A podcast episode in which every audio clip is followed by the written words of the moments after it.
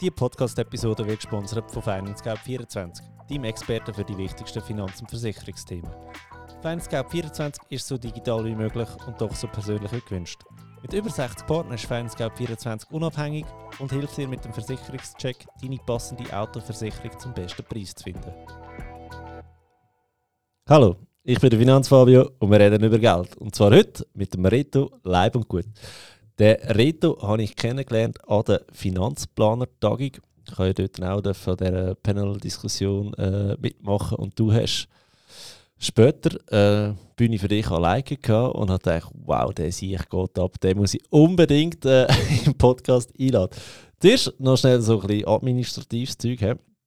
Ähm, für unseren Talk, Finanzfreude-Talk vom 30. Juni, der ist ausverkauft. Ich habe das, glaube vor zwei Podcast-Episoden angekündigt und er ist äh, ratzfatz nach dem Ausverkauf gewesen. Danke vielmals fürs Mitmachen. Ich freue mich, euch alle zu sehen, die hier äh, zulassen und dort sich angemeldet haben. Und das wäre es eigentlich schon vom Administrativen heute. Ähm, Reto, jetzt habe ich nicht gesagt, dass du einen Doktortitel hast. Wie wichtig ist dir da? Ah, der ist mir überhaupt nicht wichtig. Ist, hat er mal gemacht, aber weißt du, nur so nebenbei. Nein, ähm, ja, Reto, dein Thema ist, ja, wir steigen gerade ins Thema, ähm, BVG-Reformen. So, also so habe ich dich kennengelernt äh, auf, der, auf der Bühne oben. Ich gedacht, du, gehst noch, du verteilst noch mehr Seitenhieben als ich, super, dich muss ich haben. Ähm, ja, willst du mal von dir erzählen, bevor wir abtauchen ins Thema? Ja, okay, gern, Fabio. Also vielen Dank für die Einladung, dass ich da heute bei dir darf, ähm, vorbeikommen Also mein Name ist Reto Leib und gut, ich bin ähm, Versicherungsmathematiker. Ähm, bisschen spezielle äh, Gattung, äh, Job, den ich da habe. Ähm, ich bin da irgendwo reingerutscht, ich habe das nicht gekannt als Jung oder als ich irgendwann mal studiert habe. Und dann, aber irgendwann muss ich sagen, das ist eigentlich, macht Sinn. Also mein, mein Hang zu, meine Vorliebe für Mathematik kommt da eigentlich sehr gut zur Geltung. Ähm, und, und, so bin ich da irgendwie reingerutscht. Und, ähm, ich hätte da schon eine Anekdote, die ich erzählen kann. Ich habe die Lehre bei der Mobiliarversicherung gemacht. Und schon in der ersten Woche dürfen dann alle, die, die Lehre angefangen haben, äh, nach Bern, in den Hauptsitz. Und das ist wirklich der, der CEO kommt allen Lehrlingen go, Heu sagen und erzählt ein bisschen, wie es auf dem Hauptsitz so läuft. Oder? Und dann sagt er, ah, und übrigens, wir haben hier zu Bern auch Versicherungsmathematiker von der, von der Mobiliar. Ja, falls die nicht grüßen, wenn er Heu sagen und so, nein, sie persönlich, die sind einfach alle ein bisschen komisch. Ja, das ist das erste Mal, wo ich von Versicherungsmathematik äh, gehört habe. Versicherungsmathematik und dachte, da muss ich es schnell erzählen. Ja. Spezielle genau. Gattung Mensch. Ja, aber du wirkst gar nicht so auffällig. Mm, ah, ich glaube, es gibt, also es, es gibt übrigens ganz einen Haufen Versicherungen, offene. also, wenn ich vielleicht noch mit einem Witz anfangen also, ja. Was ist der Unterschied zwischen einem introvertierten und einem extrovertierten Versicherungsmathematiker? Okay, aber nicht der introvertierte Versicherungsmathematiker, wenn er dich grüßt, dann schaut er eben auf seine Schuhe. Und der Extrovertierte, wenn er dich grüßt, dann schaut er auf deine Schuhe. Okay. Sehr gut, sehr gut. Oh wow. Äh, ja. Ja gut, dann wie, wie, wie wirst du Versicherungsmathematiker, wenn du das so lange nicht auf dem Schirm hast? Ähm, Zufall. Also ich, ich habe irgendwie von dem, also meine Vorliebe mit Mathematik und, und ökonomisch-volkswirtschaftlichen Fragestellungen ähm, durch Zufall habe ich einfach irgendwie von dem Jobprofil dann mal gehört, dass es das gibt, dass Versicherungen auch äh, Mathematiker suchen, die ähm, Berechnungen machen, Risikoüberlegungen anstellen.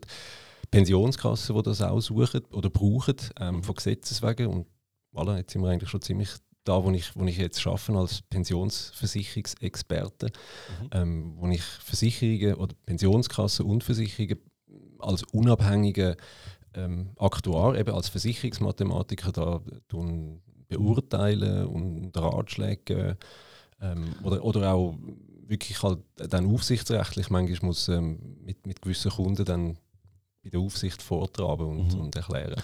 Also, dass alles richtig verstehen, der Reto und alle seinesgleichen sind auch schuld, wenn, wenn die Versicherungsprämien so hoch sind. Oder ihr habt das ausgerechnet, oder, dass die so hoch muss sein.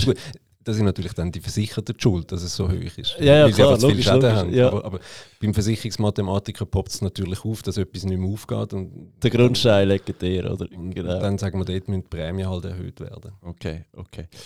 Und ja, jetzt habe ich dich eben kennengelernt, wie du über die Reform ähm, einen Vortrag geholt hast oder die verschiedenen Reformen, was macht Sinn, was ist absoluter Kabis und, und dort sind wir eigentlich, oder? Und zum erklären, warum wir überhaupt Reformen brauchen, was ist die Problematik, die wir heute haben in der Pensionskasse, im BVG, in der zweiten Säule, Weißt, ich muss jetzt alle Ausdrücke haben, damit die Leute auch verstehen, dass das immer das Gleiche ist, weil wir einfach 20 verschiedene Ausdrücke für alles haben in dieser Finanzwelt. Ja, das ist gerade bei der Pensionskasse das Problem. Mit nicht besser, gell? Nein, ja.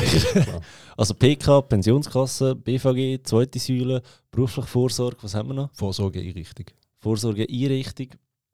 Ähm, das ist alles gleich. Und es ist übrigens, Stiftung Vita hat gerade eine Umfrage gemacht, dass die meisten das Gefühl haben, dass sie eine Steuer oder, oder irgendetwas, wo ihnen einfach vom Lohn abgezogen wird und wissen nicht, dass sie für sich selber eigentlich Geld sparen. Ja, ich habe das auch gesehen. Das ist eine riesige Tragödie. Ja, das ist wirklich schlimm, wenn die Leute natürlich das Gefühl haben, das Geld wird einfach in einen grossen Topf gelegt und am Schluss kommt nichts zurück, ja. dann, dann ist das Vertrauen nicht da in die zwei Säulen, wo meines Erachtens eigentlich wirklich ein, ein super Erfolgsgeschichte ist. Da kann man anderer Meinung sein. Ich finde, äh, sie ist es. Ähm, aber die Leute müssen sich bewusst sein, dass das ihr Geld ist, auch dort ist, wo man dann später und zwar viel Geld. Und, und zwar sehr viel Geld. Also da reden wir von Hunderttausenden von Franken mit 65, wenn nicht sogar im Millionenbereich. Ja. ja, absolut. Und, und in der Summe über das Gesamte eben über 1000 Milliarden, die in der zweiten Säule schweizweit. schweizweit angespart worden sind in der zweiten Säule. Das ist natürlich, also das sind die aktiv Versicherten, aber auch die Rentenbezüger, die ja bereits jetzt eine Rente überkommen aus dem kapitaldeckten Verfahren, wo dann eben einen Kapitalstock auch braucht. Mhm. Also Problem eins, soweit die Leute wissen nicht, was eine Pensionskasse ist und dass das ihr Geld ist, aber wir haben ja noch ganz andere Probleme, dass wir sagen, wir brauchen Reformen. Jetzt können wir doch ein bisschen dem Vollen schöpfen. Mm, ja, also äh, ich, will, ich bin der Meinung, das größte Problem, das wir tatsächlich aktuell haben, ist, ähm, dass im Gesetz innen eben der ominöse BVG-Umwandlungssatz ähm, festgelegt ist mit 6,8 Prozent. Ich glaube, da ist seit über seit 10 Jahren, seit 12 Jahren ist, ist bekannt, dass der ähm, BVG-Umwandlungssatz eben eigentlich zu hoch ist.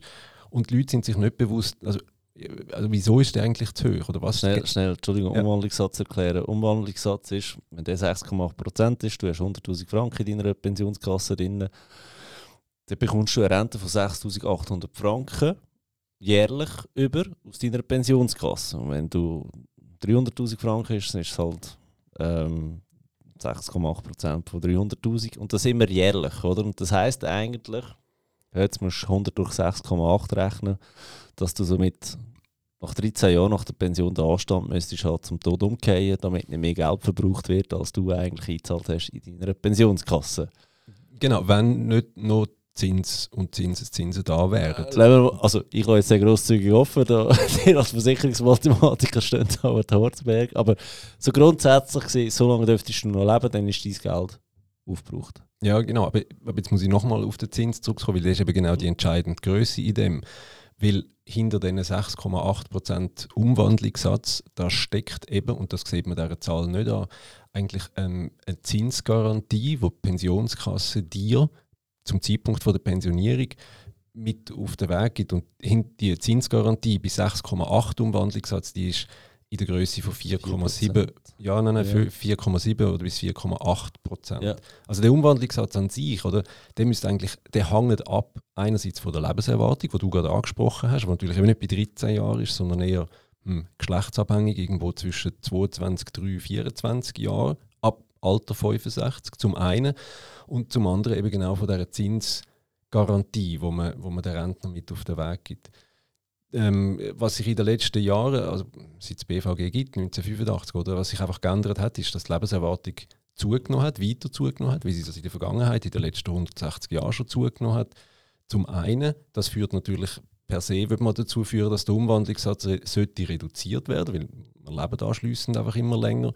Und zum anderen ist es die Zinsgarantie. Wenn man natürlich zurückgeht ins 1985, da haben wir noch ganz, ganz andere Marktzinsen gehabt, viel, viel höher. Ähm, wie, wie, jetzt. Und in den letzten 20 Jahren sind die Marktzinsen eigentlich nur ein, also bis, abgesehen vom letzten halben Jahr, haben sie eigentlich nur eine, eine Richtung gekannt, nämlich reduzieren gegen Und, und das ist eigentlich das große Problem, dass man ähm, dass äh, die Lebenserwartung abgenommen hat, dass vor allem die Marktzinsen abgenommen haben, gigantisch abgenommen haben, negativ geworden sind, was man sich lange ja nicht hat können vorstellen. Ähm, aber im Gesetz ist der Umwandlungssatz eben mal festzurrt worden, beziehungsweise er ist ins Gesetz reingerutscht, was ein ziemlich großer Fehler ist, dass er dort festgenagelt worden ist, weil dort bringst du nicht so schnell wieder raus.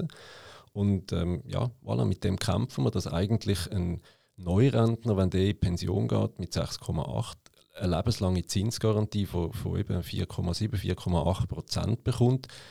Was aus heutiger Sicht natürlich niemals realistisch ist, schon gar nicht mit dem Zinsniveau. Mhm. Und das heißt nichts anderes als Umverteilung.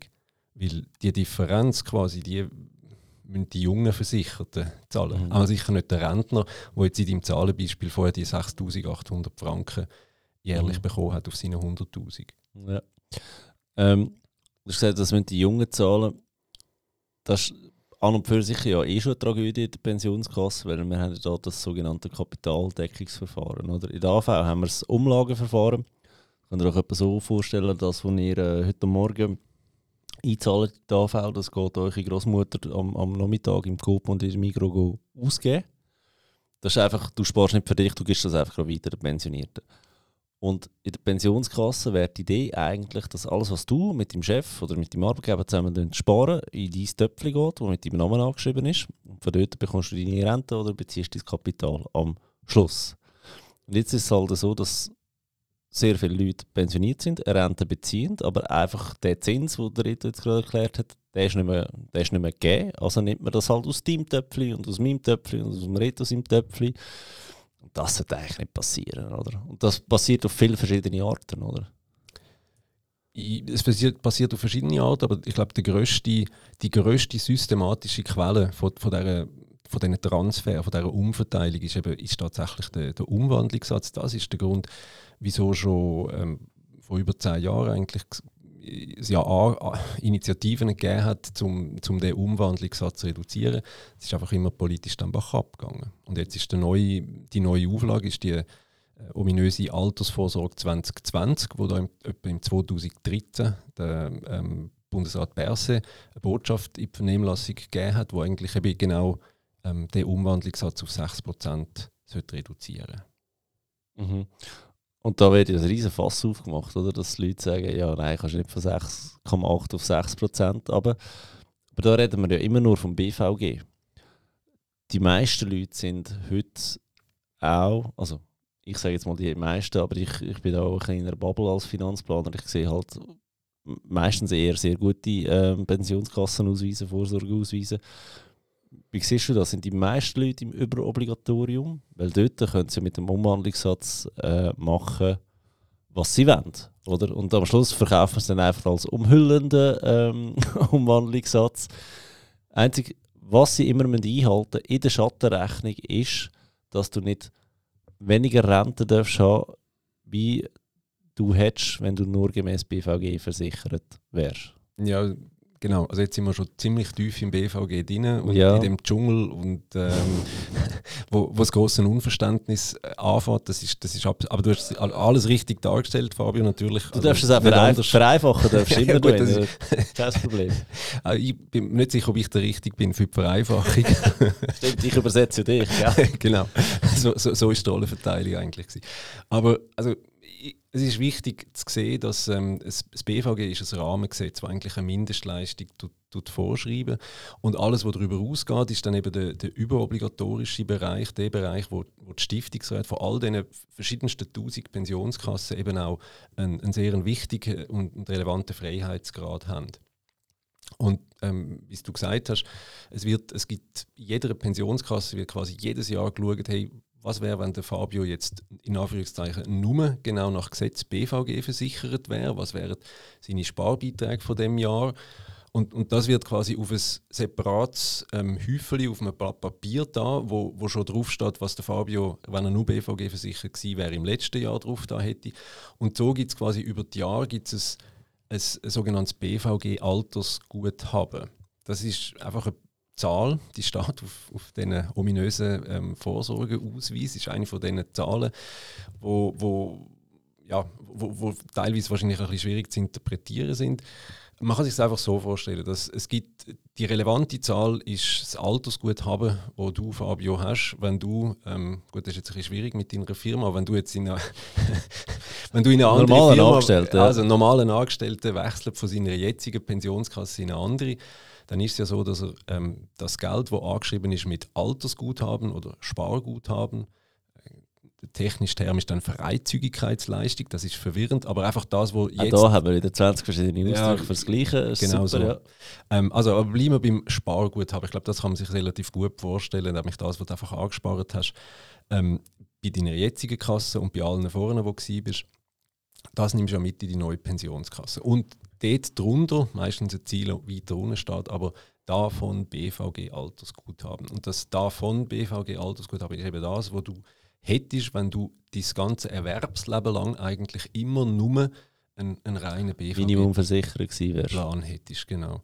Und somit das Differenz zwischen dem davon BVG Altersguthaben und dem, was du tatsächlich mitnimmst, wenn du PK wechselst, das ist das überobligatorische Altersguthaben. Und das ist ähm, sehr wichtig, ähm, dass eben Pensionskassen je umhüllender sind, also umhüllender heißt eben je mehr überobligatorisches Altersguthaben, desto mehr einen Freiheitsgrad haben sie eben eigentlich, um von den gesetzlichen Garantien im Umwandlungssatz, aber auch in der Mindestverzinsung ähm, können abzuweichen. Und eben genau beim Umwandlungssatz ist das etwas vom Spürbarsten, weil wenn man die Umfragen beispielsweise von Swisscanto anschaut, dann sieht man, dass ähm, eigentlich die, die Umwandlungssätze ähm, in der Pensionskasse, wie sie in den Reglement stehen, aber auch in der Vollversicherung in den Reglement stehen, dass die heute schon äh, nur noch sehr selten eigentlich im Bereich von 6, 8 sind, sondern äh, marktweit eigentlich irgendwo im, im Median, also im Durchschnitt eher mhm. bei 5,5 Tendenz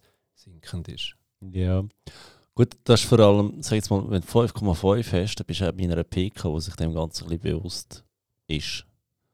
Ja gut, aber das ist der Durchschnitt. Also ich meine, also es gibt Beispiele, die sind ja dann auch in den Medien bekannt, von Pensionskassen, die bei 4,5 Umwandlungssatz sind.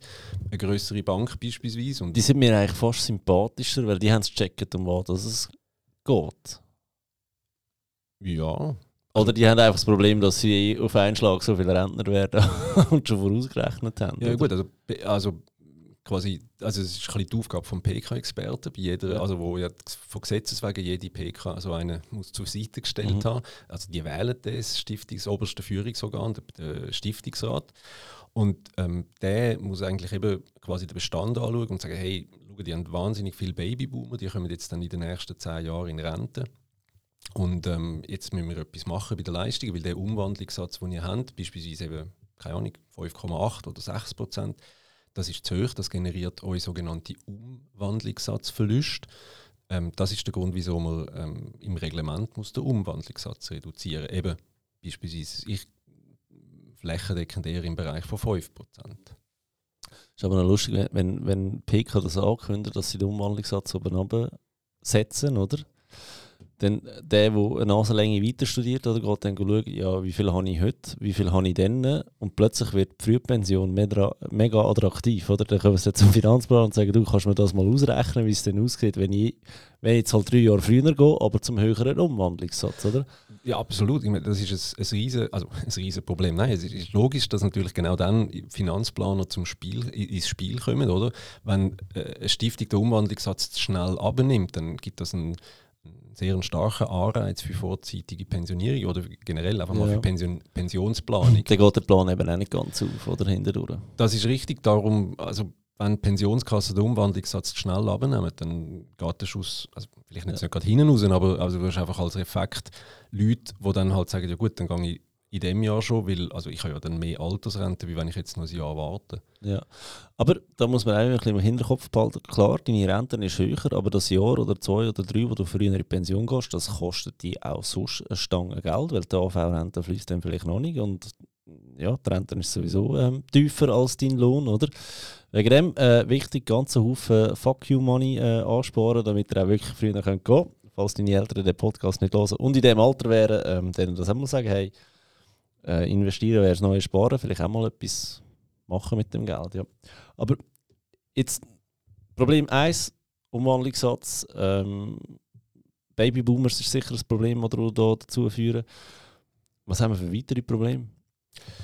Ähm, ja gut, also die weiteren Probleme in der, in der beruflichen Vorsorge, oder sagen wir jetzt mal, also sind, sind einfach mehr, dass das BVG aus dem 1985 ist natürlich ähm, ist ein bisschen inkompatibel mit den heutigen äh, Lebensverhältnissen und Lebensformen. Oder? Also früher noch damals noch eher ähm, Einernährer, Familien, klassische Kernfamilien, ähm, wo der Mann arbeitet 100 Prozent, ja. die Frau ist die Heime, zwei Kinder, Mädchen, Bub und das, das ist natürlich heute überhaupt nicht mehr so. Oder? Also Teilzeitbeschäftigungen, Mehrfachbeschäftigungen sind das Thema und das BVG ist in diesen, in diesen Themen Mehrfachbeschäftigungen ist, ist, ist natürlich noch ein bisschen verstaubt. verstaubt ja. genau. Ich kann da vielleicht gerade schnell, ähm, ja, was das Problem ist, wenn man dann nicht 100% schafft. Oder wir haben im, im BVG haben wir den sogenannten Koordinationsabzug. Das könnt ihr euch so vorstellen, dass, äh, vorstellen ähm, 1948 haben wir die AV eingeführt, so kurz nach dem Zweiten Weltkrieg, und gesagt, ja, jetzt, wir wollen, dass die Leute nicht das Leben lang arbeiten müssen, sondern Rente haben.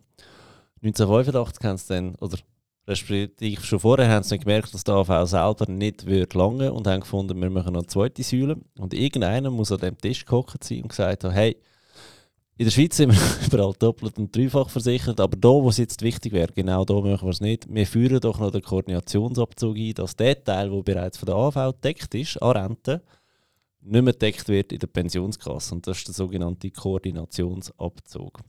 Und der ist aktuell bei 25.000 und 95 Franken.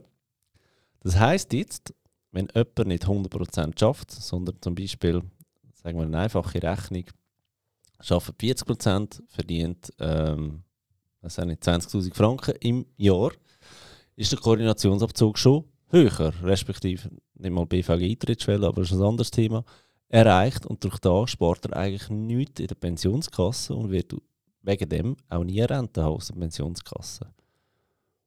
Richtig so weit, he? ähm, Ja, also es gibt einfach noch einen minimalversicherten Lohn von 3000 ähm, Ugrad Franken. Aber abgesehen von dem absolut richtig. Wenn du willst, äh, Eintrittsschnelle erreichen von den 21.510. Ja, ja, ja, es kann aber auch sein, weißt, dass du 40.000 Franken verdienst und nachher hast du die 25.000 Abzug und du sparst nur auf 15.000 Franken. Und das ist da, wo wir meinen, wenn du ja. Teilzeit schaffst, verarschst du dich eigentlich von Anfang an, weil du erst einmal einen gewissen Betrag wirklich anfangen sparen. Ja, oder? absolut.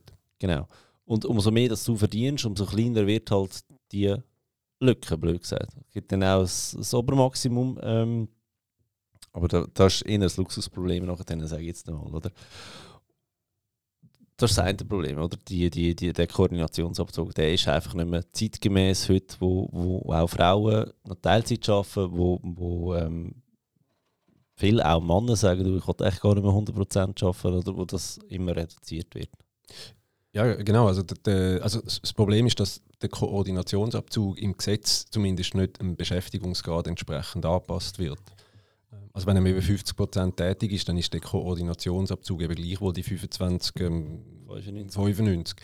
Ähm, wo aber tatsächlich jetzt da eigentlich auch immerhin, das ist möglich, oder, dass der, als Rahmengesetz kann es ja sein, dass der Ar dein Arbeitgeber in seinem Vorsorgeplan, ähm, wir haben das zum Beispiel bei uns genau so vorgesehen, dass bei Teilzeitbeschäftigten der Koordinationsabzug auch entsprechend einem Beschäftigungsgrad entsprechend angepasst wird. Also wenn du 50% schaffst, dass der nicht mehr 25'000 ist, sondern nur noch 12'500. Genau.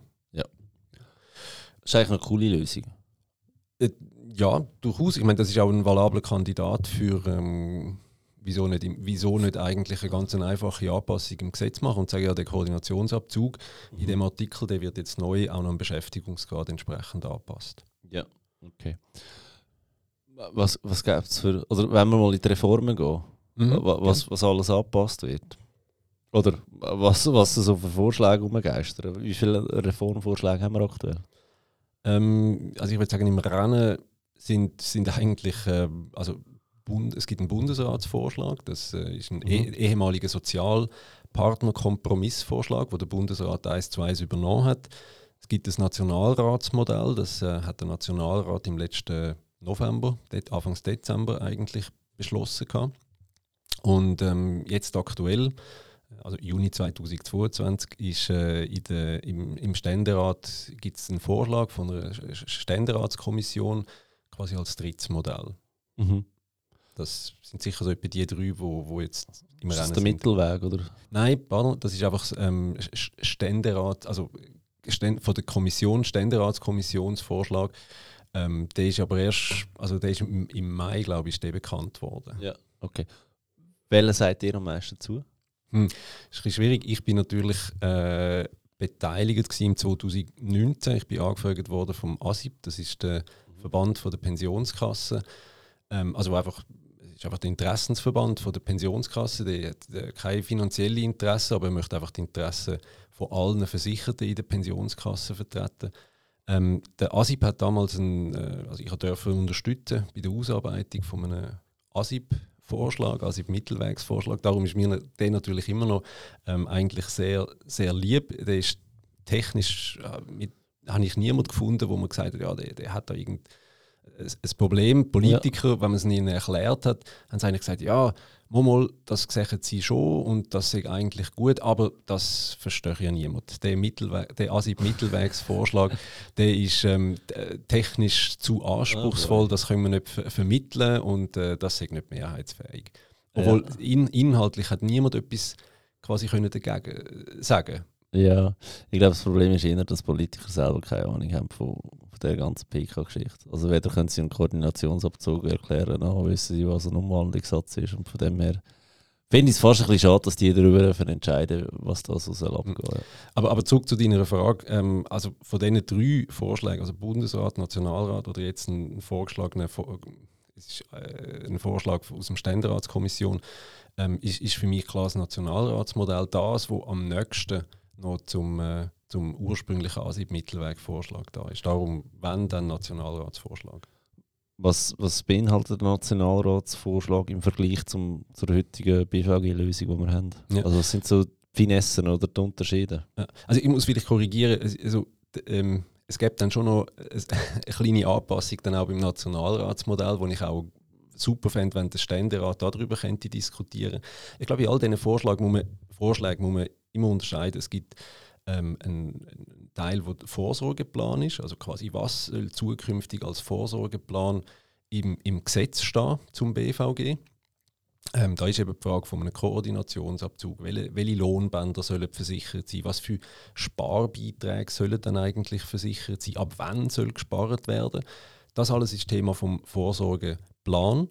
Demgegenüber in all diesen drei ähm, Reformvorschlägen gibt es auch was machen wir mit der Übergangsgeneration, sogenannte Kompensationsleistung, nämlich für die, wo der Umwandlungssatz, eben der BVG-Umwandlungssatz von 6,8, der soll eigentlich sehr schnell, nämlich auf das Inkrafttreten von dieser Reform, soll der auf 6,0 reduziert werden.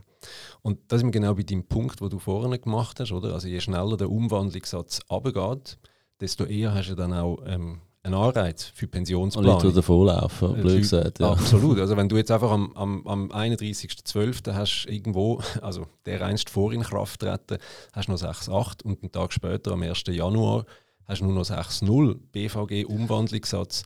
Dann das klingt jetzt so auch wieder, weißt, gar nicht so schlimm, oder? Aber wenn wir das jetzt ein Zahlen würden verpacken oder sagen, jetzt bei 300'000 Franken sind das 2'400 Franken pro Jahr, oder, was ausmacht sind 200 Stutz im Monat, dass wir das mal ein bisschen oben runterbrechen, oder? Und denke daran, ja. das ist lebenslänglich. Also wenn du Hunderte wirst, ähm, ja, jedes Jahr äh, oder jeden Monat 200 Franken mehr oder weniger haben, einfach so, weil, weil jetzt etwas technisch angepasst wird, macht schon etwas aus, oder? Genau, also in relativ, also in absolut Frankenbeträgen ist es natürlich immer abhängig von deinem Altersguthaben. Relativ sind es so oder so einfach 13 Prozent, du weniger hast. Ja, und notabene 300'000 Franken in der Pensionskasse mit 65 ist auch nicht wirklich viel Geld. Also, dass man das auch mal gehört hat von jemandem, ja.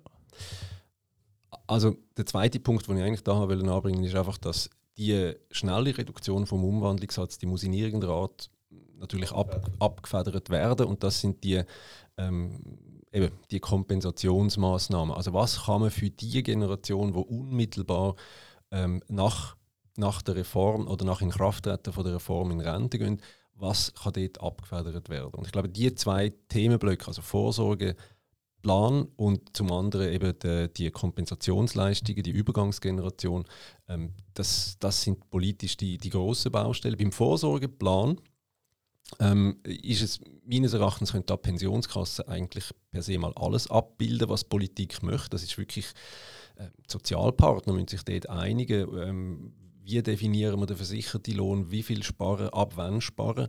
Ähm, das hat, egal was man macht, das hat, es führt immer eigentlich entweder zu, zu ein mehr Arbeitgeber oder, oder weniger Arbeitgeberkosten, wie viel tragen die Arbeitnehmer, das ist 50-50. Ähm, das sind die grossen Themen, wo die Sozialpartner wirklich müssen, ähm, in, die Verhandlungen gehen. Ähm, und zum anderen sind es dann halt genau die Übergangsbestimmungen, oder, also pardon, die Kompensationsleistungen. Also ja. das, äh, mein Herzblut sind im Moment äh, technisch vor allem die, die Kompensationsleistungen, weil ich orte dort natürlich ähm, das Potenzial für, für zukünftige Umverteilung.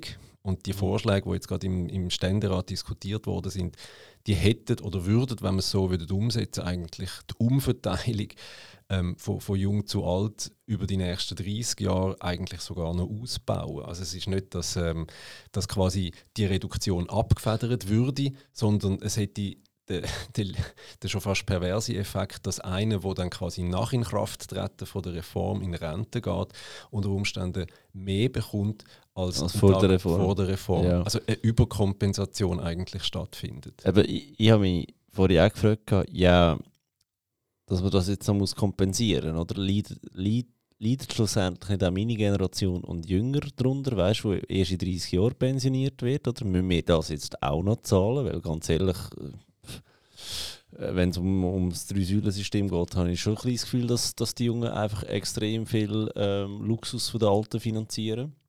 Also von den Älteren, Entschuldigung. Aber ähm, ist dem Fall so, oder?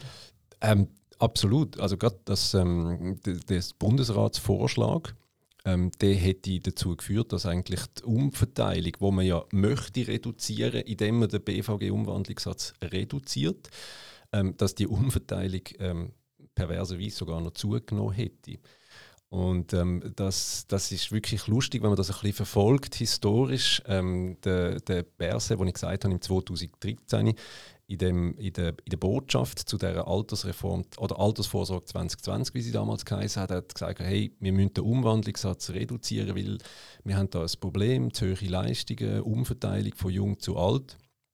Ähm, die Sozialpartner haben ja dann 2019 eben ihren Sozialpartnerkompromiss vorgestellt, ähm, wo, wo, wo, sehr klar war, dass der eigentlich die Umverteilung nicht kann reduzieren kann, sondern er perpetuiert sie und er erhöht sie sogar, weil ähm, faktisch mit dem Bundesratsmodellvorschlag hätten sämtliche Versicherte, auch solche, die gar nicht von dem BVG-Umwandlungssatz betroffen sind, wie jetzt äh, eben nimm die Pensionskasse, wo bei 5% Umwandlungssatz heute schon sind oder 4,5, das sind ja alles umhüllende, derart groß umhüllende Pensionskassen, für die ist, ist völlig egal, was eigentlich im Gesetz für einen Umwandlungssatz steht. Das einzige Relevante sind die 5 oder die 4,5, die bei Ihnen im Reglement stehen. Gleichwohl hätten nach dem Bundesratsmodell eigentlich die Versicherten in diesen Pensionskassen noch einen Rentenzuschlag bekommen, ähm, was völlig absurd ist. Und die einzigen, die das können finanzieren sind, sind selbstverständlich die Jungen. Also ja. er hat, ähm, das hat dann, wo äh, 2019 im Herbst ist eine Botschaft auch rausgekommen, wo eigentlich der Bundesrat jetzt gesagt hat, jawohl, wir übernehmen das, das Sozialpartner-Kompromissmodell. Äh, und ähm, in dieser Botschaft ist dann ganz, ganz weit hin, so ab Seite 90 irgendwo, wo eigentlich niemand mehr, kein versteckt. Politiker versteckt, ähm, ist dann auch gestanden, ja, also im Übrigen, also die Umverteilung nimmt dann durch den Vorschlag nimmt, nimmt zu.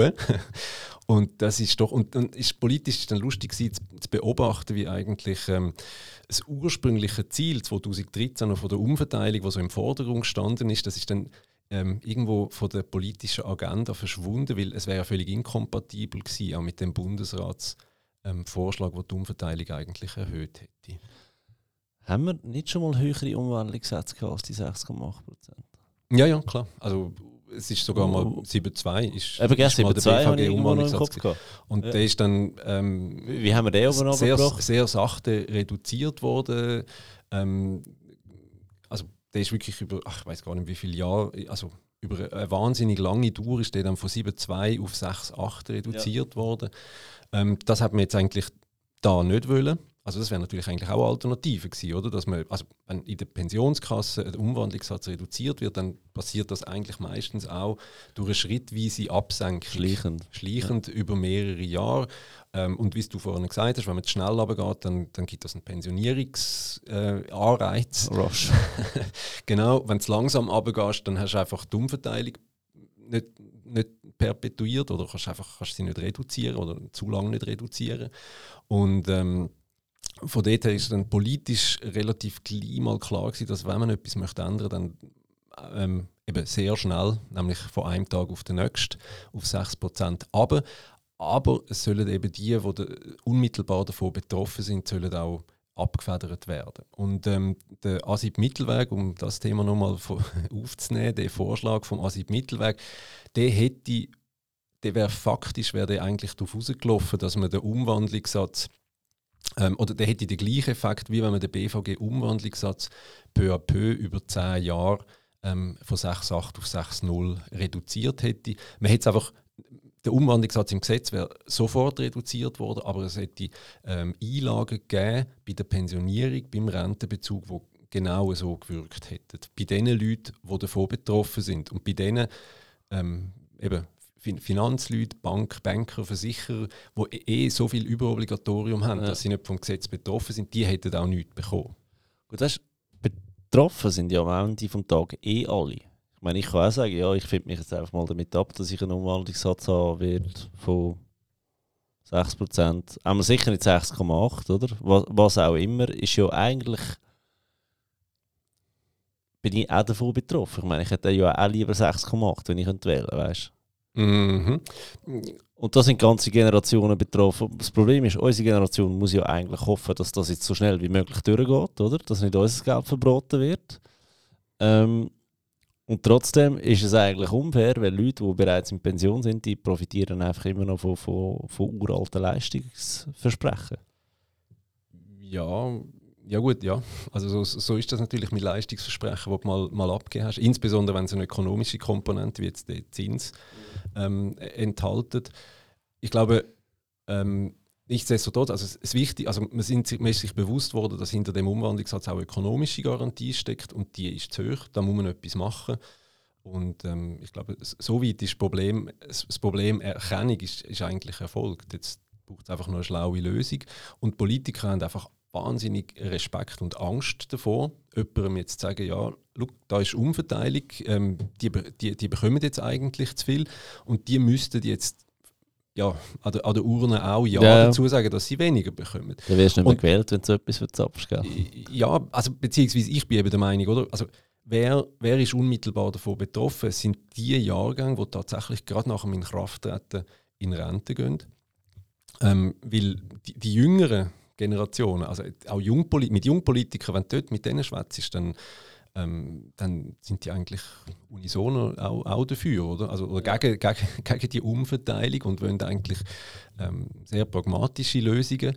Ähm, aber natürlich, je näher du beim Pensionierungsalter bist und je BVG näher dass du bist, desto eher wirst du sagen, nein, um Himmels Willen, also dann kompensieren die mich aber mal schön, oder? Und ja. sonst sage ich nicht ja. Und das ist, das ist ein bisschen genau das, Problem, das man jetzt in, bei der politischen Diskussion merkt. Jeder schaut für sich, oder? Die, ja, oder Politiker schauen einfach, wie ist die Betroffenheit. Also sie, sie interessieren sich vor allem die verschiedenen Kompensationsmaßnahmen.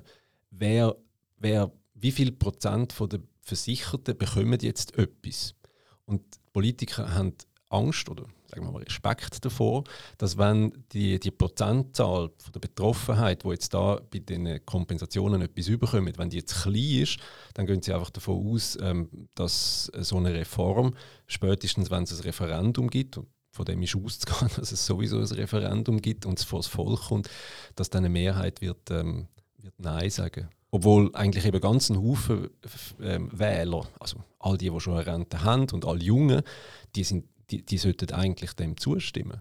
Ja. Sind die, die unmittelbar jetzt nach Inkrafttreten in Rente gehen, die sind, von denen kann man sagen, ja, die sind betroffen. Ich muss vielleicht auch noch klarstellen, die, die bereits in Rente sind, für die ist das eigentlich bei Papo, oder? Die behalten ihre 6,8 Prozent. Absolut, ja. Also ja. So, so ist der gesetzliche Rahmen. Ja. Ist natürlich so, dass wenn ähm, eine, eine heute versprochene Rente kannst, äh, im Moment nicht zurücknehmen Also das heisst, gehen zu den Großeltern, die könnten sich jetzt auf äh, Seite schlagen von, von uns Jungen und sagen, mal, wir stimmen für die Jungen ab. Okay.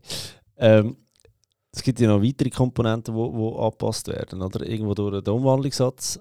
Ähm, der Koordinationsabzug wird angepasst, je nach äh, Vorschlag. Ich glaube, da sind, sind, sich alle einig, ähm, dass der runter sollte.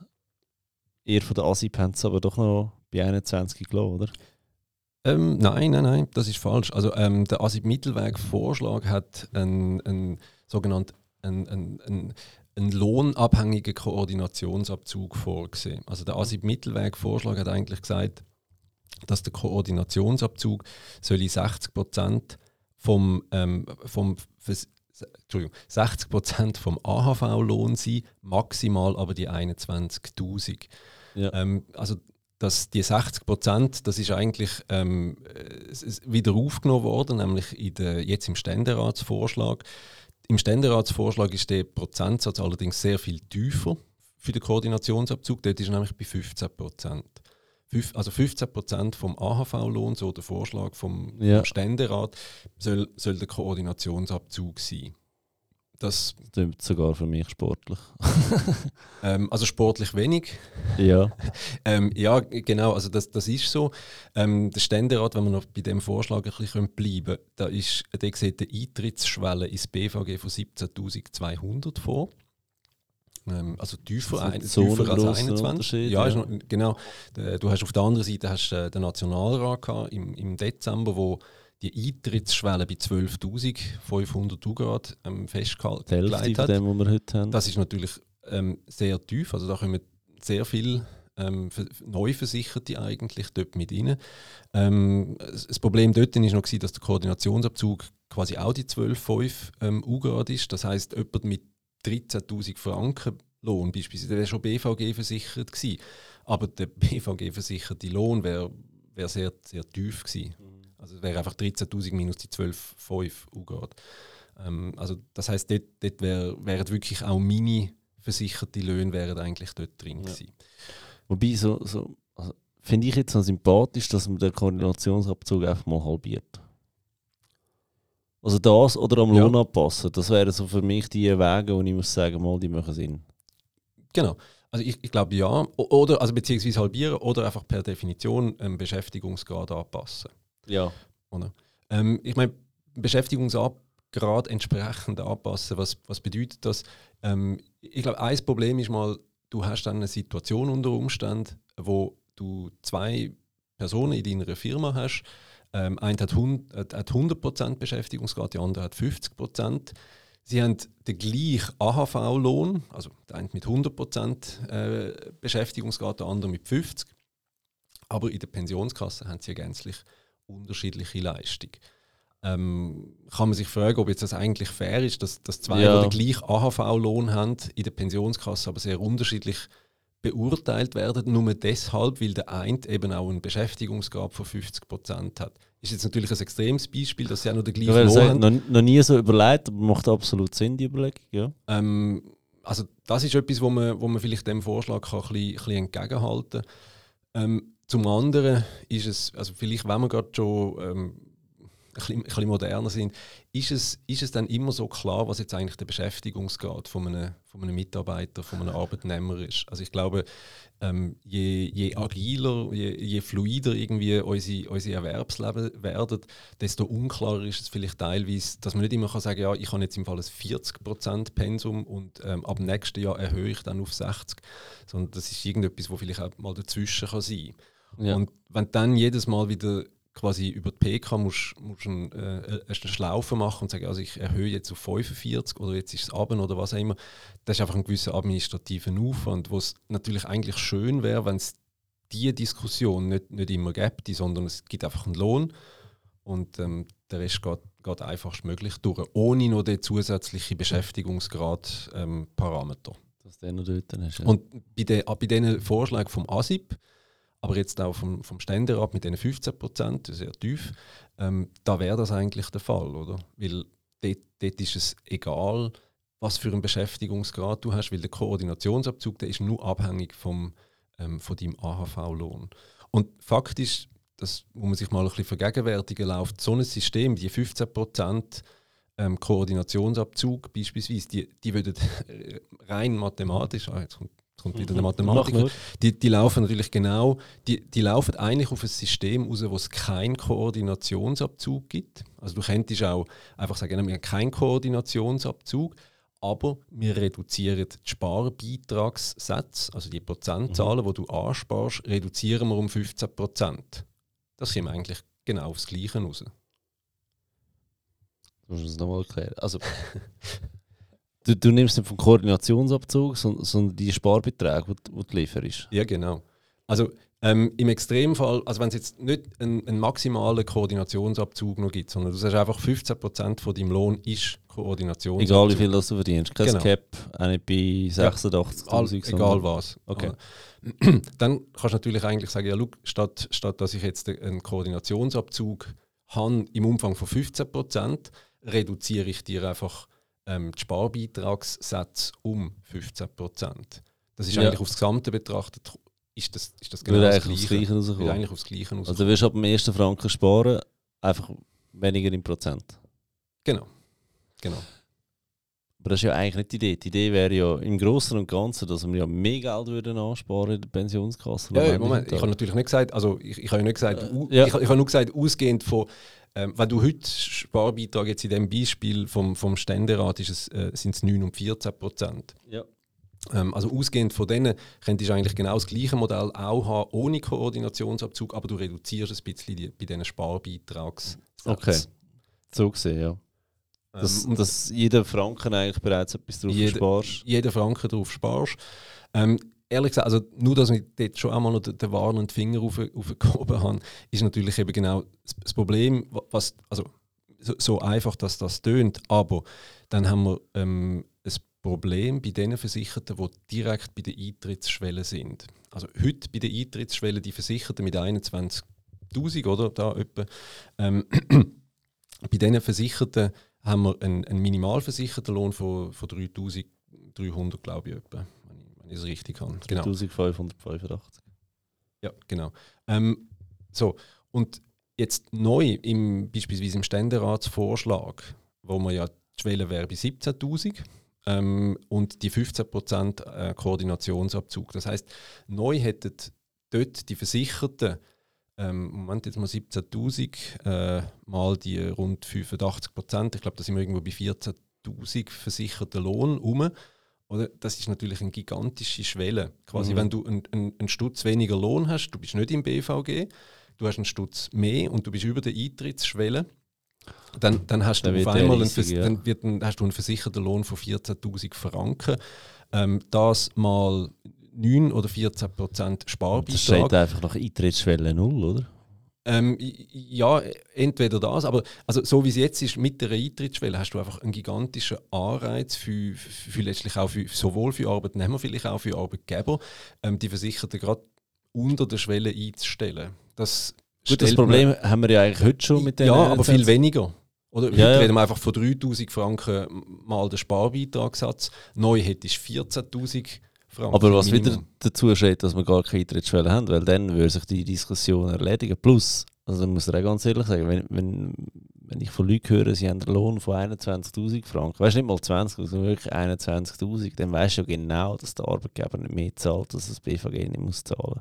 Ja. Und so einer ist doch einfach ein Schafsäckel. Ja. Kannst du da, weil der, der nützt die Unwissenheit aus zum Teil, oder? Zum anderen, wenn du in dieser Lohnklasse bist, hast du vielleicht auch nicht die beste Ausbildung oder, oder äh, kannst vielleicht die deu- deutsche Sprache oder französische oder italienische nicht so gut. Einfach, da wirst du ausgenutzt, oder? Ja. Und so einen müsstest du ja eh ausbremsen. Ja, also übrigens, ich glaube, das ist auch, ähm, also das, das Problem, dass jetzt da quasi ein, ein Arbeitnehmer oder eben Arbeitnehmerin häufig ähm, in der Vergangenheit bei mehreren Arbeitgebern angestellt ist, immer mit einem Lohn gerade unter der Eintrittsschwelle. Somit insgesamt eigentlich durchaus ein AHV-Lohn, ein, ein ansprechender AHV-Lohn, vielleicht von 40, 50'000 Franken gehabt aber ist einfach aufgrund von dieser Eintrittsschwelle nie ins BVG versichert. Ähm, das ist das ist, glaube ich, also meine Interpretation, politisch der Grund, wieso der Nationalrat ähm, im Herbst äh, einen Vorschlag gemacht hat, wo er bei, bei 12.000 eigentlich die Eintrittsschwelle gemacht hat, weil er einfach gesagt hat, hey, Ähm, es, er will eigentlich möglichst all ähm, in, in, in einer BVG-Versicherung drin haben. Aber weißt das Ziel wäre ja, dass wir alles vereinfachen, oder? So irgendwo durch. Dann wäre ja null wirklich, also äh, einfacher als null gibt es ja nicht mehr. Geht ja. ja nicht mehr. Ja. ähm, also es spricht vieles für null ähm, und Koordinationsabzug null. Es in der ist, Theorie, es macht, einfach es, macht, es nicht ja, es macht es einfach sehr teuer, oder? Es macht es ähm, für Tieflohnbranchen, wo, wo heute schon eine tiefe Marge haben, also margenschwache Branchen, ähm, für, für die wird das Leben wahnsinnig schwierig. Ja. Also dessen muss man sich einfach, wenn man so einen politischen Entscheid trifft, und es ist rein politisch, also ich, äh, ich kann da nichts mehr dazu sagen, ich kann nur Berechnungen machen und sagen, es kostet so viel oder so viel. Aber am Ende ist das natürlich genau das, was die Sozialpartner, Politiker eigentlich müssen aushandeln und was bewirkt, wenn man Koordinationsabzug null, Eintrittsschwelle null macht, was bedeutet das? Nicht, nicht, wir müssen nicht von der Finanzbranche und ja. von der Versicherung und Banken reden, sondern es gibt, es gibt halt margenschwache Branchen, die dann wahnsinnig untertreten kommen. Ja. Wo du sagst, es wäre einfach nicht mehr haltbar schlussendlich. Ah, also ich, ich kann es jetzt wenig Praxis. Dann, ja, ja, ich glaube, es wird, es würde sehr schwierig werden, wenn ich einfach sehe, was die heute für, ähm, für Lohnnebenkosten haben und was, was dann passiert mit diesen Sozialabzügen. Eben da habe ich glaube wirklich das Problem mit der Bubble, oder? dass ich eher Leute habe, die gut versichert sind, respektive gut verdienen. Aber äh, ist mir schon bewusst, dass es auch die andere Seite gibt. Aber da wäre ein, also da haben wir das Koordinationsabzug, wir haben die Eintrittsschwelle, ähm, Maximalversicherungslohn, den können wir mal weglassen, weil der ist je nachdem nicht so spannend. Aber dann haben wir auch noch, ab wann vorher sparen ja. und wie viel. Ja. Und dort wird es in meinen Augen recht spannend. ähm, ja, also fangen wir mal beim Alter an, oder? Also ich glaube, ähm, die Vorschläge variieren. Also aktuell ist Start ab 25 und ähm, die Diskussion ist immer, ja, soll das vorverleiht werden auf 20 Jahre oder nein? Ähm, ich, ich persönlich, aber ich glaube, das ist, also auch da ist, ist nicht ein, Experte, ein Expertenthema, sondern das ist mehr persönliche Einschätzung. Ich, ich, sehe, ich sehe vieles, was dafür spricht, dass man halt schon früher anfängt. Ich sehe auch Pensionskassen, die genau in die Richtung gehen und ihr Eintritt oder Startalter auf 20 absetzen. Was, was ist so eine Begründung? Die Begründung, die ich dann höre, ist ja, die Jungen sollen, ähm, also wir müssen all, wir sagen ja allen, und das stimmt, wir müssen mehr sparen fürs Alter, wir leben länger, also ähm, müssen wir irgendwo einen höheren Kapitalstock haben und ein, ein Thema davon ist früher anfangen zu sparen, weil hindurch brauchen das ja auch dann länger ja, mit der Zinseszins, oder? Und Zinseszinseffekt um fünf Jahre verlängern, das ist nicht zu unterschätzen bei diesen Summen. Ja, gut, fairerweise muss man aber sagen, in dem, in dem Alter sind natürlich die Löhne auch noch ein bisschen tiefer. Aber ja, ich verstehe, also Zinseszins wirkt trotz allem einfach ja. auf einem tieferen ähm, angesparten Altersguthaben-Niveau. Gut, aber weißt du, wenn ich dann so die Vorschläge anschaue, dann haben wir ja schon 20 bis 24 9 Prozent. Ja. Also jetzt sind wir ja. eigentlich schon wieder Zinssätze. Also das eine ist, heute tun ihr, also BVG versichert sind ihr vorher, aber sparen ihr ab 25. Oder? Das ist so der Moment, wo, wo ihr zusätzlich zu einer Inflation zum Chef sollte gehen und sagen, du, äh, ich hätte gerne mehr Lohn. Weißt du, dass es hinten raus netto langt, weil sonst hast du einfach einen größeren Abzug und dann so machen auch viel, also nehmen viel zum Anlass für eine Lohnerhöhung und geht auch eigentlich gut durch. Also zwischen 20 und 25 verdienst du ja eh viel mehr. Das finde ich noch krass, was du dort für Lohnsprünge schon drin hast und zwischen 25 und 30 sowieso. Aber ähm, das ist sicher ein, ein Argument, um mehr Lohn verlangen. Das andere ist, ähm, da ist jetzt vorgegeben, 9% sparen. Oder? Und bis heute haben wir im BVG ja zwischen 25 und 34 7%. Also nicht nur wirst du fünf Jahre vorher anfangen, sondern du wirst auch 2% mehr sparen. Nach den, ja, bis, bis 34 ist es gleichbleibend, oder? Außer beim Nationalrat, die sagen, die würden von 20 bis 44 nur 9%. 9%. Ist das richtig? Ja, ich glaube, beim Vergleich von all diesen sogenannten Spar- oder Altersgutschriften, das ist übrigens auch wieder eins, oder? Also es sind Spargutschriften, Altersgutschriften, alles bedeutet alles Gleiche. Mhm. Ähm, die sind natürlich, die muss man bei der Interpretation von dem muss man immer ein bisschen in, in, in, in Relation setzen zu, was ist eigentlich für ein Lohn, was ist Basis, oder? Und wenn man am versicherten Lohn, wo wir vorhin darüber geschwätzt haben, mit dem Koordinationsabzug, ähm, dort Änderungen vornimmt, dann hat das hindurch natürlich auch einen Effekt auf die, eben, auf die sogenannten Sparbeitragssätze. Darum ähm, wenn, man, wenn man vorher natürlich geht, den Koordinationsabzug reduzieren oder verändern, dann das muss immer in Relation betrachtet werden mit, einer, mit, mit diesen Spargut-Schriftensätzen. Ähm, also ähm, du hast gesagt, ja, ist ein bisschen, ist ein bisschen höher. Also ja, tatsächlich, ähm, der an sich ist schon höher und der versicherte Lohn nimmt ja noch zu. Ähm, von dort her, es wird mehr es wird mehr gespart. Die Podcast-Episode wird gesponsert von FinanceGap24, der erste mitdenkende digitale Partner für deine wichtigsten Finanz- und Versicherungsthemen. Auf FinanceGap24 kannst du Kredit, Hypotheken, Auto- und Haushaltsversicherungen vergleichen und auch direkt abschließen. So digital wie möglich und doch so persönlich wie gewünscht. Aber das sind ja alles gute Nachrichten, weißt auf tieferem Lohn mehr sparen. Weil das ist das Ziel, dass wir mehr Geld haben weil dann tut der Umwandlungssatz ja nicht mehr so, ich sage jetzt einmal, wenn deine Rente in Franken halt gleich einen gewissen Betrag erreicht. Oder für da musst du halt einfach mehr Geld drin haben. Genau. Also das, das ist absolut so. Und eins, also wir haben es vorher noch gehabt von den Zielen der Reform. Ähm, also eben, wir wollen Umverteilung reduzieren. Wir wollen sicher in allen, im, im Lohnbereich, im Lohnband bis 86'000 Franken, wo das BVG relevant ist, dort soll das Ziel, das ursprüngliche Ziel vom, vom BVG, also der, der Leistungserhalt, das, ähm, das Leistungsziel soll beibehalten werden, das heutige, das heißt, man müssen dort sparen. Und es ist aber auch, dass für die tiefen Löhne ähm, soll eigentlich das ein, ein, Leistungsausbau stattfinden. Das ist der Grund, wieso, wieso der Koordinationsabzug eben reduziert wird, weil der bei den tieferen Löhnen eigentlich viel stärker wirkt, als wenn man die Sparbeitragssätze ähm, einfach per se erhöht. Finde ich aber alles gut. Also, ja, es, ich, ich glaube, eben, es, es gibt die verschiedenen, die verschiedenen Vorschläge, haben verschiedene Schattierungen in der, in der Ausgestaltung. Ähm, ich glaube, also es, es gehen alle in die gleiche Richtung. Also es führen im Moment all die verschiedenen Vorschläge äh, unterschiedliche Ausprägungen, aber sie führen zu einer Erhöhung vom, äh, von der Leistungen bei den tieferen, bei den tieferen Löhnen. Das äh, finde ich eigentlich super, bei allen Vorschlägen man kann, man kann dann, also da sollen sich, da sollen sich die Sozialpartner wirklich darüber unterhalten, findet sie jetzt die eine Methode ein bisschen besser wie die andere. Ja. Ähm, aber in der Summe gehen, gehen dort alle eigentlich in die gleiche Richtung. Ja. Weißt du, was ich so spannend finde, ist bei den Sparbeiträgen, jetzt die Jungen früher mehr sparen, macht Sinn.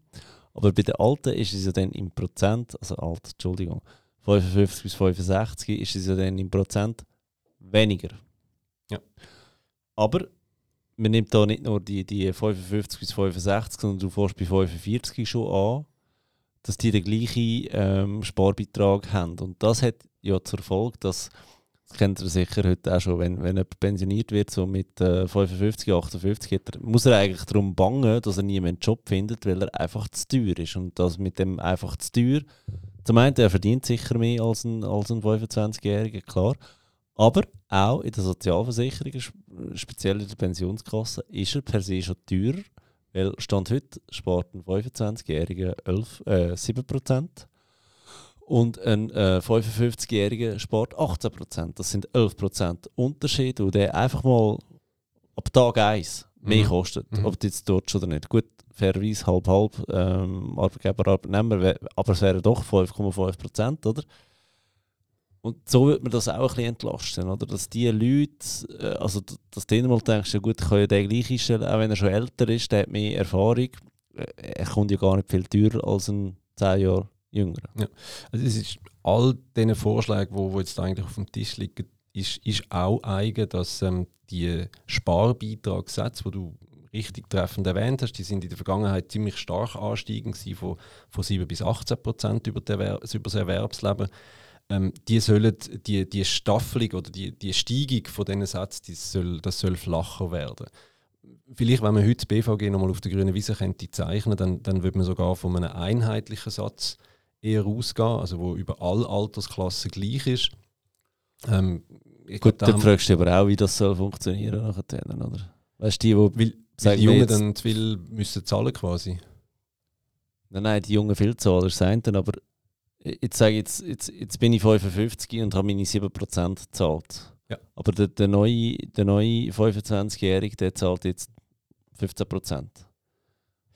Das ja. ist ja auch eine Diskrepanz. Ja, gut, aber ich glaube, das Problem ist ja mehr, also wenn ich dich richtig verstanden dann, ähm, also wir haben, wir haben eine gewisse Pfadabhängigkeit, oder? Wir haben jetzt, ja. äh, das BVG hat jetzt nun mal einfach die Je nachdem, wo du einsteigst, profitierst oder nicht. ja, beziehungsweise im heutigen BVG ist es einfach so, du hast gewusst, mit 55 hast du dann die 18 Prozent, also hast die höchste Sparstaffel, damit du eigentlich noch auf, auf dein avisierte Altersguthaben ja. kommst im, mit, im, im Ziel.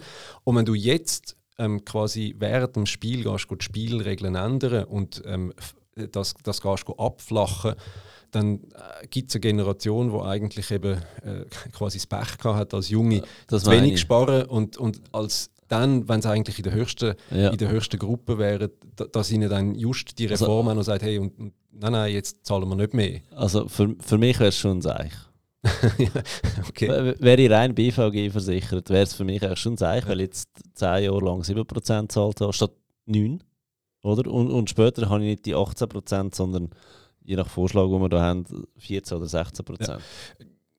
Klar. Also aber jetzt da, zwei, zwei, zwei zu wenig gespart und später werde ich zwei weniger sparen. Ja, ähm, also, Grund, also mit dem haben wir eigentlich nur festgestellt, jawohl, also wir haben die, die Pfadabhängigkeit, dass halt, wir, haben, wir schleppen jetzt das BVG mit uns mit, wie wir, wie wir es die ja. letzten Jahre gehabt haben. Da können wir es nicht ähm, völlig umkehren. Darum sind die Vorschläge jetzt mit 9 und 14 Prozent, ähm, wie es da vorliegt, ähm, ja, die sind das ist eine pragmatische Zwischenlösung, oder? Ähm, weil, weil sonst müsste es irgendwie gänzlich anders ähm, angehen. Auf wie viel äh, Prozent kommst du gesamthaft?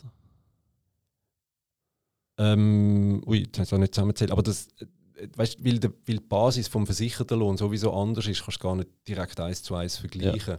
Ja. Ähm, darum alt-neu, also sobald du den Koordinationsabzug änderst, ist die, die Summe, also du kannst dann schon anfangen zu sagen, ja, also bisher hast du so viel in der Summe, so, so und so viel Sparbeitragsprozent über die ganze Karriere angespart, aber wenn die Basis ja eine andere ist, weil die Basis dann mit dem neuen versicherten Koordinationsabzug höher ist, brauchst du auch, also kommst du eigentlich aus mit einer tieferen äh, Summe von diesen Altersguthabensätzen. Also das Entscheidende ist eigentlich, dass äh, die Altersrente, wo du hast, wenn du jetzt das ganzes, ähm, die ganzen 40 Jahre jetzt eigentlich bisher zusammenrechnest für, für einzelne Alterslöhne, äh, Entschuldigung, für Lohngruppen, mul multipliziert dann mit 6, 8 und die vergleichst neu im neuen Regime mit dem neuen versicherten Lohn, der dann höher ist, aber hast ein bisschen leicht tiefere Sparbeitragssätze, kommst du in allen ähm, Lohngruppen eigentlich auf eine höhere Leistung. Also das ist ja eins, also da kann man über, bei all diesen Vorschlägen eigentlich einen Haken drunter machen und sagen, langfristig wird das Leistungsziel ähm, wird in allen mindestens ebenso gut sein wie das heutige BVG. Mhm. Ähm, und in den tieferen Lohnbereichen wird es sogar besser sein deutlich besser. Ja. Aber das ist natürlich. Wie soll das wäre ja nicht mal so, so schlechte Zukunftsaussichten. Ja, bis auf, den, bis ein auf den unschönen Umstand, dass das natürlich eine Aussage ist, in der, also langfristig. Oder? Ja.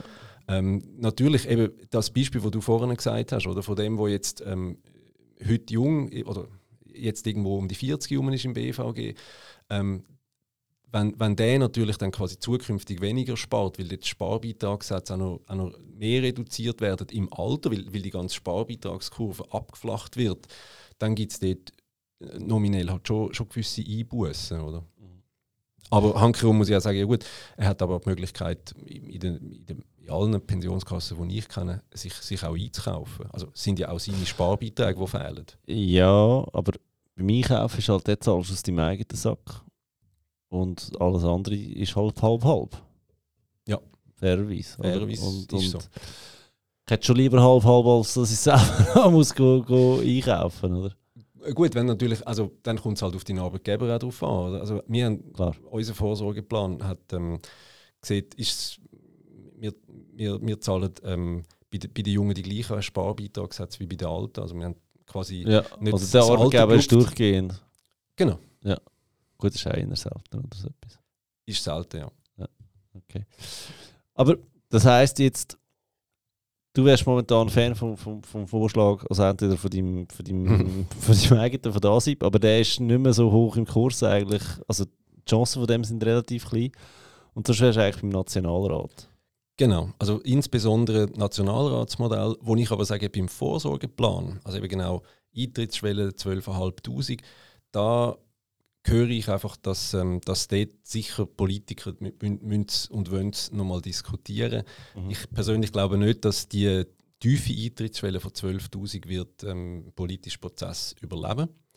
Ähm, wo ich aber ein großer Befürworter bin beim Nationalratsmodell, ist ähm, die, das ganze Kompensationsmodell. Also wie soll umgegangen werden mit, dem schnellen, mit der schnellen Reduktion vom Umwandlungssatz? Welche Gruppen von Versicherten sollen einen, einen Rentenzuschlag bekommen? Ja.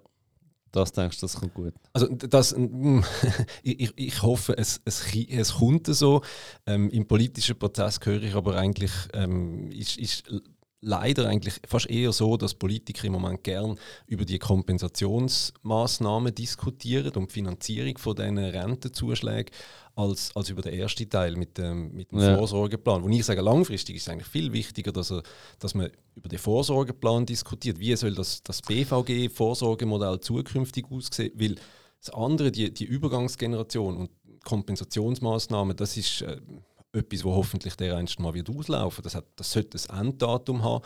Und, und dann, dann sieht man ja eigentlich, dass die Diskussion, ja. die Wichtigkeit ist eigentlich beim, beim ersten und nicht beim zweiten. Ja, aber, aber das zweite hast du eben die Wähler, oder? Genau, beim zweiten hast du die Wähler, oder? Ja. Und ähm, das.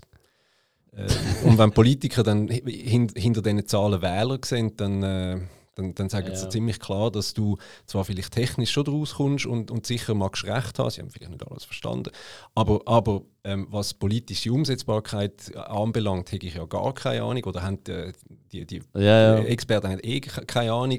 Also sie wissen dann schon, was wir im Volk können verkaufen und was nicht. Und das, was wir da vorschlagen oder sehen, das, äh, das ist sowieso chancenlos. Wegen dem bin ich auch nicht so Fan, dass man so Zeug Politiker überlässt. Oder? Gut, aber so ist der Prozess. Also so ja, so ist Demokratie. Also. Da, da, das ist halt die Frage, oder? Ob, man, ob man so Sachen müsste irgendwie können rausnehmen aber so Ja, weißt du, wenn, wenn, du wirklich mal ein bisschen auf der grünen Wiese anfängst, oder dass du sagst, hm, vielleicht müssen wir das Ganze ganz anders angehen. Ja, also ich bin nicht mehr sicher. Also ich glaube, eine Technokratie, wo eben irgendwelche Technokraten und Experten ja, so Sachen... Wird wieder schwierig werden. Also wird, wird schwierig. Vielleicht wäre jetzt das noch ein Bereich, wo vielleicht noch ähm, nicht mal eine schlechtere Lösung oder, aber es gibt weißt, ganz Haufen, was, was dass du einen ein, ein, ein Vorsorgetest anlegst, oder? Und, und wer von, von 10 Fragen sieben nicht richtig beantwortet, der hat einfach nichts mehr zu melden, wenn es um da geht, oder? Dann hätten wir wieder Politiker, aber ganz, ganz viel äh, würde ich nicht mehr dazu sagen. Wäre vielleicht auch ein Ansatz, dass es nicht ganz so extrem wird. Genau. Hey, wir sind schon bei weit über einer Stunde. Gibt es noch ein Thema, wo du sagst, bei dieser Reformgeschichte müssen wir noch darüber reden? Mm. Nein, also ich, du, es wird spannend, was, äh, was Politik äh, die nächsten Schritte jetzt bringt. Also der Ständerat wird äh, Mitte Juni wird, äh, über das Dossier debattieren. Diskussion. Ähm, es wird sehr spannend, es, es wird wegweisend sein, wie, wie das Ganze weiterläuft. Und vielleicht muss man, oder wir, alle, also ich auch inklusiv natürlich, haben, haben lange gesagt, hey, die Reform ist unglaublich wichtig. Ähm, wir müssen schauen, dass wir den Umwandlungssatz können, ähm, können reduzieren das, das ist so, da bin ich immer noch dieser Meinung natürlich. Ich habe jetzt einfach mittlerweile so viele Vorschläge für die Kompensationseinlagen und, und Rentenzuschläge gesehen und, und gehört, dass ich manchmal einfach das Gefühl habe, oh, um Gottes Willen. Also wenn jetzt der Vorschlag kommt, ähm, der, äh, der ist, also die Medizin ist, ist viel schlimmer als, als die eigentlich Krankheit, weil man muss sich schon bewusst sein, also die Umverteilung, ähm, das hätte ich vielleicht auch eingangs mal können erwähnen die Umverteilung, die wir haben in der zweiten Säule, aufgrund dessen, dass wir im Gesetz den Umwandlungssatz 6,8 haben und nicht 6,0, die Umverteilung die betrifft, beträgt etwa 400 Millionen pro Jahr. 400 Millionen ist ein Haufen Geld, das ist klar. Ähm, aber ehrlich gesagt, in der ganzen zweiten Säule wird ähm, eigentlich äh, gibt's, gibt's größere Umverteilungsherde ähm, als jetzt die 400 Millionen. Also der Politiker muss man immer wieder einmal einschärfen und klar machen, hey, ähm, mit dem, dass ihr den Umwandlungssatz im Gesetz von 6,8 auf 6,0 abnehmt, löset ihr eigentlich ein etwa 400 Millionen Umverteilungsproblem in der zweiten Säule.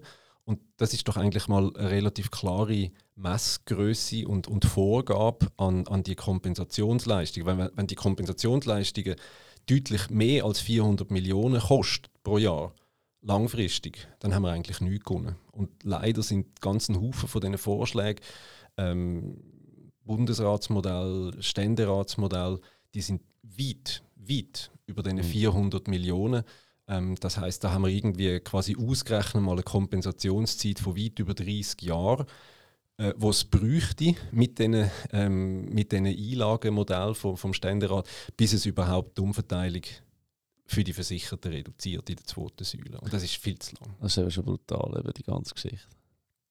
Aber was lernen wir daraus? AV haben wir das Problem.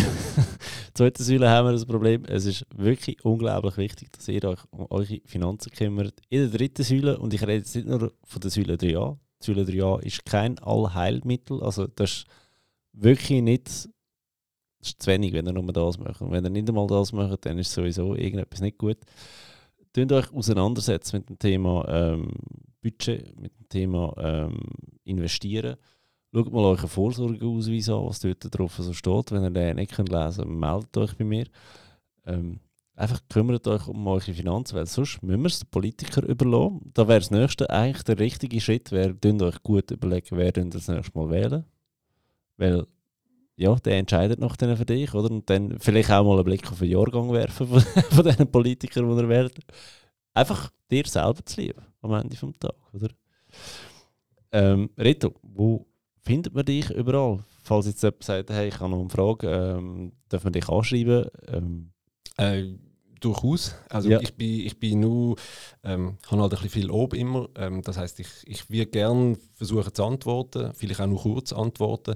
Ähm, also am besten findet ihr mich über, über die Homepage von unserer Firma, das ist www.c-alm.ch.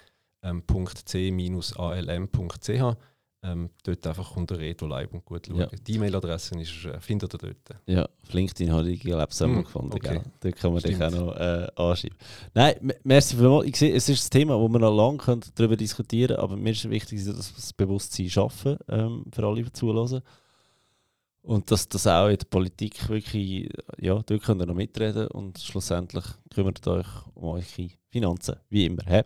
Ich würde mich freuen über eine Bewertung auf Apple Podcast und Spotify und wünsche euch noch ganz, ganz einen schönen Tag und bis bald. Die Podcast-Episode oh, Das ist der falsche, das ist der falsche Knopf.